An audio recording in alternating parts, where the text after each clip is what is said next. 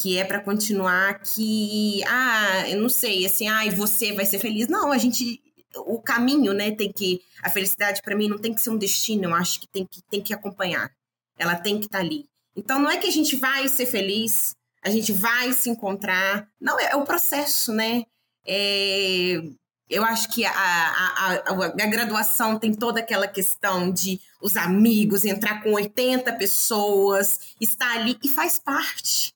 Né? É, vocês não, a gente não vai ser feliz na, na formatura.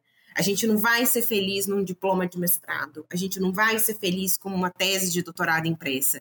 A gente já está construindo isso. A gente já é feliz durante o percurso.